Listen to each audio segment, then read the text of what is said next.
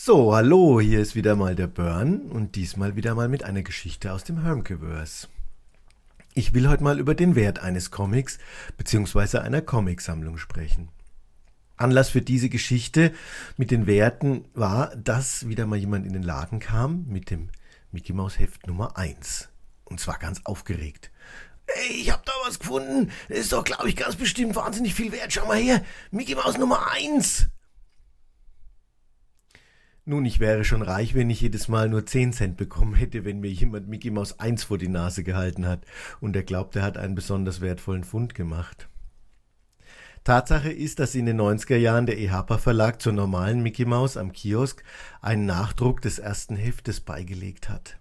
Das bedeutet, da damals die Auflage der Mickey Maus bei circa 2 Millionen war, dass dieses Heft, dieser Nachdruck von der Nummer 1 auch 2 Millionen Mal existiert.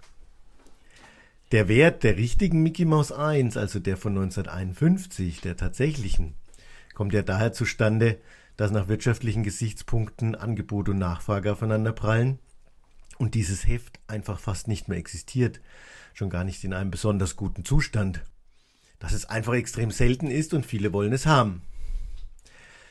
Der Frieder Meier von der Sammlerecke hat mal zu mir gesagt, das wäre das wichtigste Heft der deutschen Comicgeschichte und eben somit auch ein Meilenstein und damit auch eine Art Währung, also ein Barometer, was alte Comics grundsätzlich wert sind.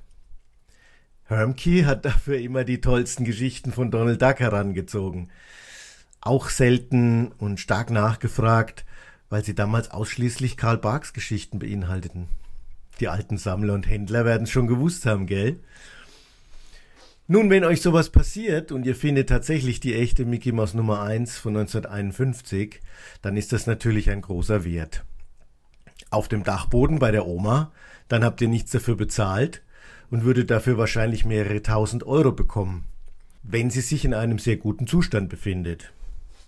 Solltet ihr jetzt aber überlegen, eine Mickey Mouse 1 zu kaufen, für möglicherweise mehrere tausend Euro, und zu hoffen, ihr habt da einen Wert zu Hause, der vielleicht auch wertvoller wird, das ist dann schon wieder eine andere Hausnummer. In Amerika begann der Hype um die teuren Comics ja schon viel früher. Also so vor gut 20 Jahren hat man gehört, dass das berühmte Action-Comic Nummer 1 mit dem ersten Auftritt von Superman für mehrere hunderttausend Dollar verkauft worden ist. Danach immer wieder und wieder für weitere mehrfache hunderttausend. Mittlerweile erreichen wir da, glaube ich, sogar schon mehrfache Millionen. Da reden wir dann natürlich von einem Investitionsobjekt, einem Sammelobjekt, wie Kunst sich vielleicht in dieser Größenordnung bewegt. Das wird dann auch nur noch über Auktionshäuser abgewickelt und da kauft dann einer dieses Heft, hat dann einen Wert zu Hause, von dem er hofft, dass sich dieser Wert vielleicht weiter erhöht. Vielleicht will er es aber auch nur besitzen und sagen, ich habe dieses Heft, das teuerste Comicheft aller Zeiten. Dann ist der Wert für ihn wieder ganz anderer Natur. Denn dann hat er ja nicht das Geld, das er bekommen würde, wenn es wertvoller werden würde oder teurer werden würde. Jetzt kann man natürlich sagen, ein Comic ist an sich ein Investitionsobjekt. Kann man Comics kaufen und dann hoffen, dass sie mehr wert werden, so wie Action Nummer 1? Das kann man natürlich grundsätzlich machen, aber das ist ein bisschen wie am Aktienmarkt spekulieren. Wisst ihr heute, welche Aktien morgen mehr wert sein werden? Ja, dann könnt ihr die ja kaufen. Das ist wunderbar. Dann ist das wie ein sicherer Wertzuwachs, den ihr zu erwarten habt. So ist es auch mit dem Comic. Du kannst alles kaufen. Du kannst hoffen, dass es wertvoller wird. Ich habe aber auch die Erfahrung gemacht, dass es sich bei der Mehrzahl der Comics eher andersrum verhält.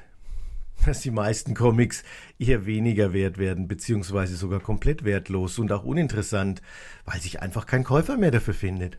Bestes Beispiel Image Comics aus den 90er Jahren die ganz frühen Ausgaben, ein großer Hype.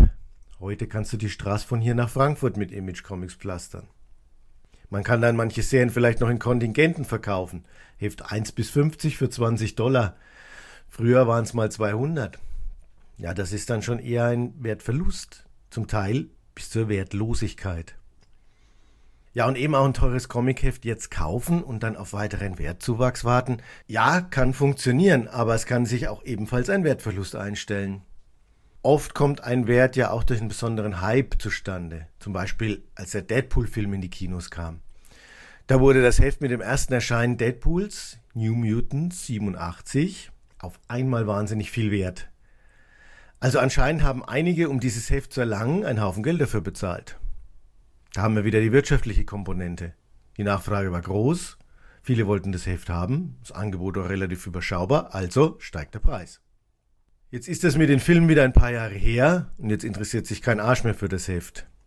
Hast du also damals das Heft gekauft für vielleicht 50 Dollar, dann kriegst du jetzt nur noch 5 dafür.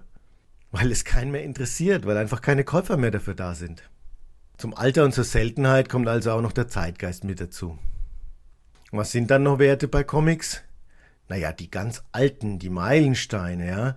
Action 1, Detective 27, Fantastic Four Nummer 1, Amazing Fantasy 15, Four Color Nummer 4 sind natürlich wertvoll, wenn man sie hat.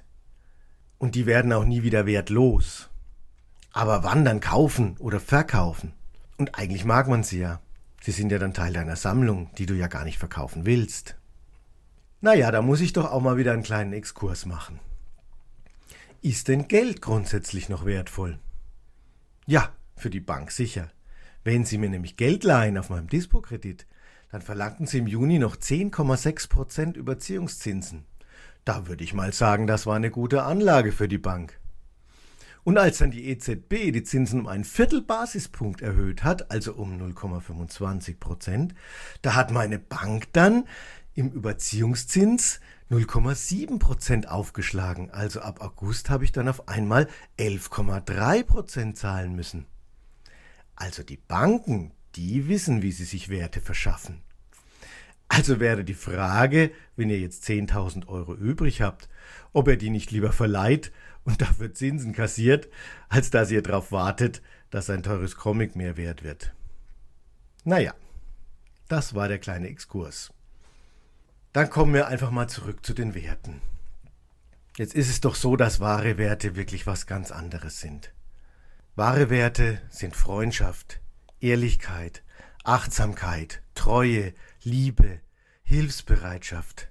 Naja, jeder hat da sicher seine eigene Vorstellung von Werten kann man ja auch genug Philosophen heranziehen, Kant mit dem kategorischen Imperativ als Wert, Buddhismus, der Weisheit und Mitgefühl hochhält. Ja, man kann auch, um beim Comic zu bleiben, die späten Bände von Calvin und Hobbes lesen. Ja, muss jeder für sich selber wissen. Aber ich glaube, das sollte eigentlich der Begriff von wertvoll sein. Wenn ihr spekulieren wollt mit Comics, dann tut es, aber ich wäre vorsichtig. Die eierlegende Wollmilchsau, die hat noch nie einer gefunden. Wenn sie einer findet, dann würden alle das nachahmen, das Gleiche tun und dann würde das Ganze schon gar nicht mehr funktionieren. Und deshalb nochmal zurück zu eurer Comicsammlung und was sie wert ist.